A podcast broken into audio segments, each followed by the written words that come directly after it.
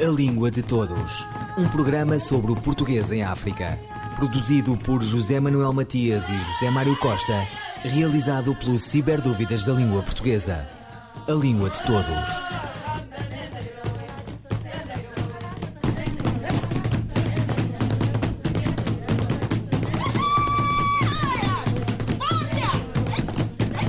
Morreu Agostina Bessa Luís, um dos nomes maiores da ficção portuguesa do século XX.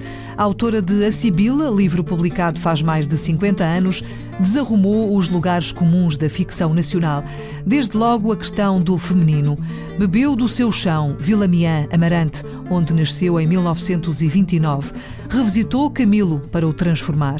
Há quem refira Dostoiévski e, como alguém escreveu, serviu-se de elementos autobiográficos e de uma personalidade livre, irónica, profundamente conhecedora dos recessos da alma humana, para construir, desarrumar a sentimentalidade em modo de clichê da condição feminina, para afirmar mulheres avessas à sentimentalidade. Pode ler-se o século XX português através da sua imensa obra. Sábia, senhora de vaticínios infalíveis, escreveu.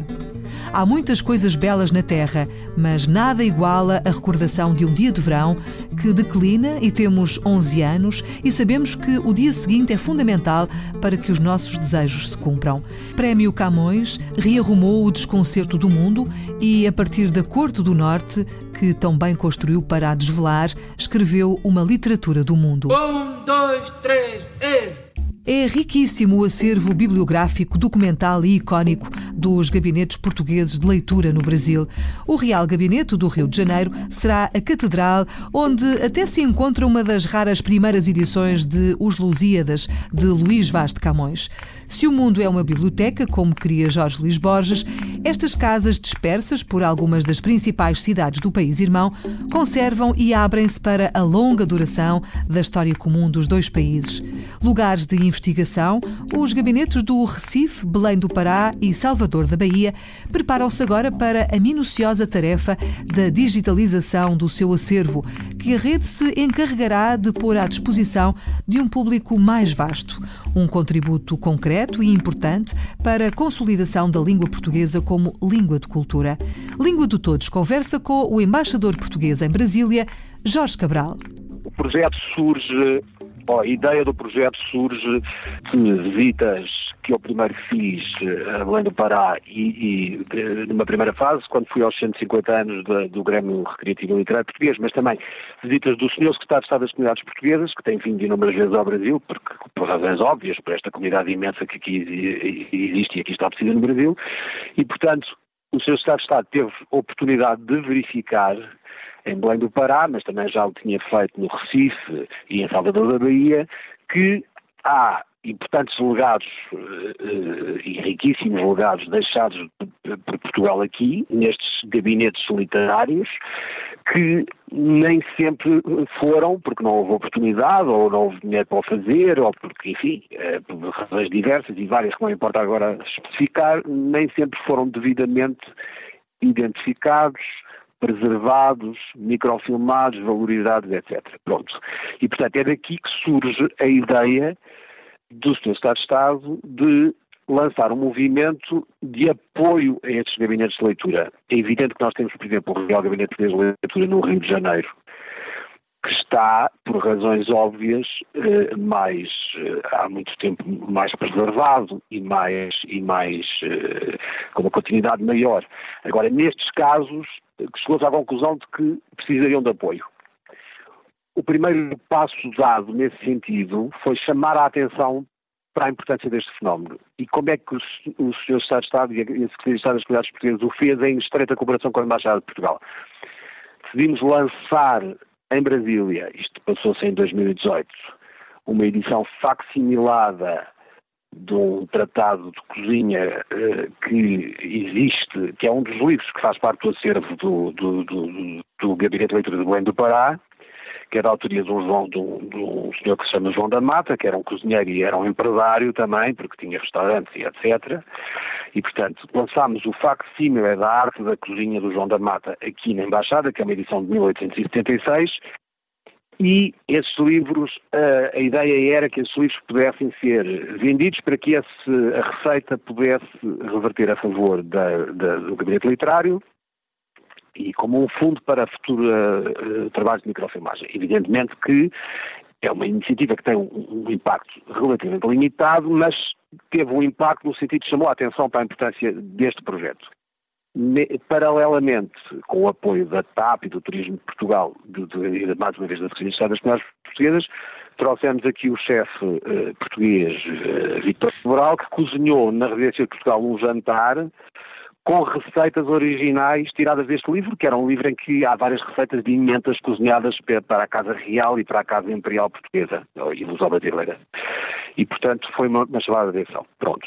Na sequência disto, com a cooperação da Secretaria de Estado da Cultura e, e também a estreita cooperação com o Instituto Diplomático Português, que por sua vez tutela também as bibliotecas, como saberá, é, é, surgiu esta ideia de, de enviar uma missão técnica, que está neste momento no Brasil, portanto às três capitais, Belém do Pará, Recife, Salvador da Bahia, para localmente fazer um estudo e uma análise do património que existe e dos acervos que existem para identificar aqueles que são mais relevantes ou que importa, sobre, aqueles que importa sobretudo preservar, ou porque são documentos originais, ou porque são primeiras edições que apesar de tudo têm um valor cultural e histórico importante, isto nesta primeira fase. Numa segunda fase, e então passaria a parte, passar-se à parte prática de fazer a microfilmagem, a catalogação e etc. E para isso vai obviamente ser preciso, vão ser precisos fundos, mas enfim, haverá várias maneiras, ou esperamos que haja várias formas de incentivar apoios públicos e também privados, nomeadamente através do, do Gabinete de Apoio aos Empresários da Diáspora, eh, para que seja possível concretizar o projeto. E estamos a falar de quantos volumes? Nestes três gabinetes de leitura, por exemplo, em Belém do Pará haverá cerca de 40 mil. Uh, no total, eu julgo que uh, rondarão 160 mil volumes. Mas quando eu digo 160 mil volumes, obviamente que ainda resta por quer dizer, isto não pode ser feito tudo de uma, de uma, única vez, como imaginará. Portanto, interessa identificar quais são os que exigem uma intervenção mais urgente. Uh, e, portanto, esses não sei quantos serão, porque só esta missão é que pode, a seu tempo, uh, avaliar e calcular, não é? Pronto. E, portanto, mas quer dizer, estamos a falar de 160 mil volumes de, de, de, de livros, de documentos, que são, que são relevantes e que são, e que são importantes e que são um legado deixado por Portugal aqui. E estamos a falar, por exemplo, de raridades mesmo? Estamos a falar de raridades, repare, eh, eh, há edições, há, há, há livros raros e há, e há documentos raros que vão do século XVI ao século XVIII. E nesses, eh, algumas são primeiras edições, mas enfim, há, e outros são documentos. E, e dentro desse, desses documentos, ou entre esses documentos e essas edições, há há, eh, há, livros raros e há edições raras, que eu neste momento não sei exatamente identificar e, e não, não, posso enumerar assim, de uma forma muito precisa, mas, mas que estão lá e que estão muitos, alguns deles num, em condições que mereciam ser eh, melhor cuidadas e melhor preservadas, até porque nós temos experiências, eh, não só no Brasil, mas em todo o mundo, de, de catástrofes que de repente acontecem uh, e, que, e, que, podem fazer uh, perder um, um, património que é muito relevante uh, que é relevante de qualquer forma e algum e, que tem uh, peças e documentos que são relevantes e portanto isso convinha que enfim esperemos que não aconteça mas convém sempre acautelar essas possibilidades mais preocupantes Agora, há um aspecto que eu também gostava de acrescentar. A ideia deste projeto também tem, também tem a ver com o propósito, no fundo, de valorizar de divulgar e valorizar eh, uma componente que faz parte do legado deixado por Portugal aqui e que se pretende que continue a ser um legado vivo e que possa ter, eh, facilitar o acesso não só dos portugueses e dos outros descendentes, mas também dos próprios brasileiros. Uh, porque é interessante, é interessante referir que o que se vê na, na, na, preocupação dos primeiros portugueses que vieram para o Brasil uh, foi, sobretudo, investir em três áreas distintas. E isso ainda é muito presente hoje em dia. Na área da, da criação de, no fundo, clubes recreativos. Porquê? Porque eram os centros onde as pessoas se reuniam para se sentirem amparadas, uh, uh, agrupadas, identificadas, mas era também o, o, local eh, onde as pessoas se divertiam, uh, jogavam cartas, dançavam, uh, organizavam almoços, jantares, etc., mas que também têm servido ao longo dos anos, continuam a ser muito vivos e muito presentes e continuam a servir, têm servido ao longo dos anos para agregar também os lusodescendentes, que já vão sendo cada vez mais, ou seja, brasileiros, mas lusodescendentes, e até, muitas vezes, próprios representantes das autoridades locais que se interessam, como acontece em Belém do Pará, eh, fazendo sócios dos clubes, que têm muita qualidade e que, são, e que funcionam bem, e que são bem organizados, etc. Portanto, esta é a primeira componente. Depois há a segunda componente, que é a componente da cultura, que são os gabinetes literários. E veja, nós estamos a falar de três, Uh, mas depois temos também o, o, uh, o, o, Real Gabinete Português de Leitura no Rio de Janeiro e a Biblioteca Nacional eh, Brasileira tem um acervo absolutamente extraordinário que foi trazido para, por Dom João VI para, para o Brasil. E depois Há a terceira componente, que é a componente da beneficência, que são os hospitais, ou, de, ou as misericórdias, ou hospitais beneficentes, que existem inúmeros e que também são edifícios muito interessantes, mas que existem, que existem inúmeros exemplares eh, de norte a sul do Brasil e que continuam a funcionar como hospitais, alguns deles expandiram-se ao longo do tempo, modernizaram-se, são hospitais de referência e continuam a funcionar como uh, uma referência muito importante na área da medicina. E, portanto, a ideia deste projeto é também chamar a, chamar a atenção, por um lado, chamar a atenção para a importância deste, deste investimento na cultura e, por outro lado, torná-la mais acessível a toda a gente, sendo que isso é, uma, é, uma, é, uma, é, um instrumento para uma maior aproximação entre o Brasil e, e Portugal e a comunidade portuguesa os descendentes e, e, as autoridades locais e os brasileiros, etc. Portanto, é, é, é este o espírito que está subjacente a esta ideia, independentemente do valor intrínseco das obras e, da, e da, do reconhecimento da importância da sua preservação. Jorge Cabral, embaixador de Portugal em Brasília, sobre a digitalização do acervo dos gabinetes portugueses de leitura de Belém do Pará, Recife e Salvador da Bahia. Jorge Cabral temos toda a esperança de que, eh, numa agremiação de, boas, agregação de boas vontades e de, não só privadas, como eu dizia há pouco, mas também públicas e provavelmente também dos próprios gabinetes, eh, eh, seja possível ir fazendo este, concretizando este objetivo a pouco e pouco. Jorge Cabral, embaixador de Portugal em Brasília, sobre a digitalização do acervo dos gabinetes portugueses de leitura de Belém do Pará, Recife e Salvador da Bahia.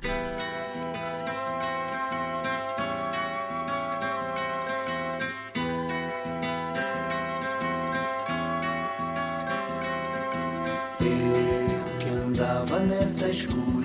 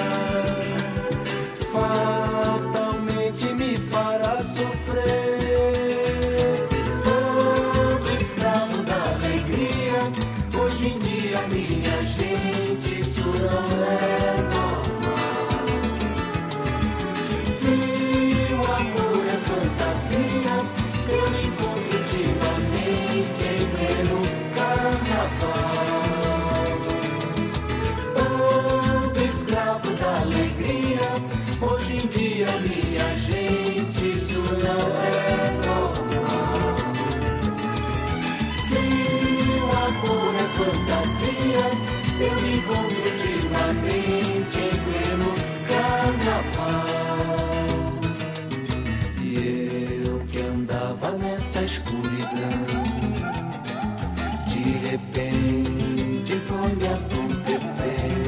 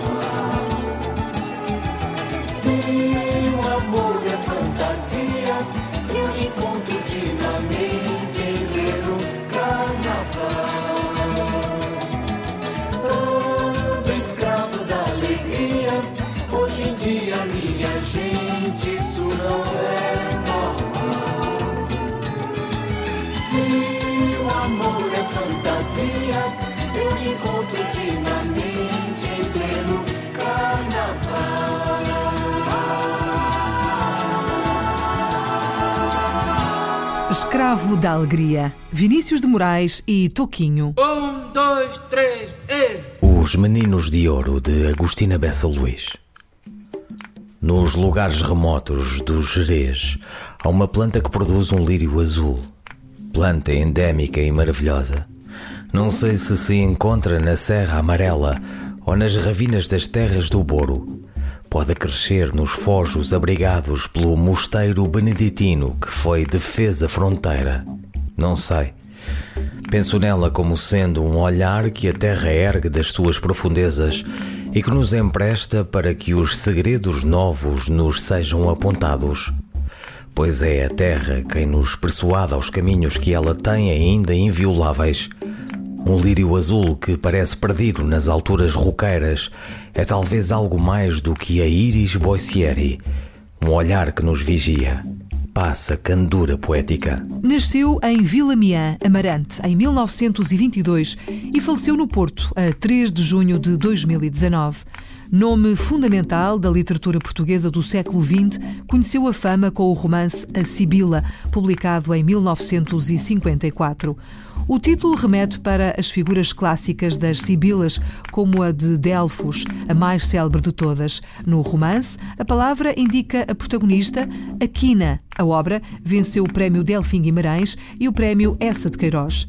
60 títulos mais tarde, Agostina fez jus à premonitória personagem. Uma obra intensa e visceral, sábia e irónica, de grande profundidade psicológica, aforística, desarrumadora de convenções, livre, um pouco sob o signo de Sherazade, como escreveu o filósofo e crítico português Eduardo Lourenço. Afirma o autor de Labirinto da Saudade. A palavra de Agostina Bessa Luís é tão caoticamente libérrima, tão renta à voz clónica da Sibila, onde de uma vez para sempre se identificou com a vocação e o destino que escolheu de se exprimir, como em transe as revelações mais obscuras do sangue, do sentir, do sonho, do delírio, de tal modo que é uma pretensão ridícula tentar remetê-la para aquela visão humanística da literatura, que precisamente a espécie de milagre da sua ficção veio desarrumar e nunca mais será o que era antes. Ouviram Língua de Todos, as despedidas de Filomena Crespo, João Carrasco, José Manuel Matias, José Mário Costa, Luís Carlos Patraquim, Miguel Roque Dias e Miguel Vanderkellen. A Língua de Todos, um programa sobre o português em África, produzido por José Manuel Matias e José Mário Costa, realizado pelo Ciberdúvidas da Língua Portuguesa. A Língua de Todos.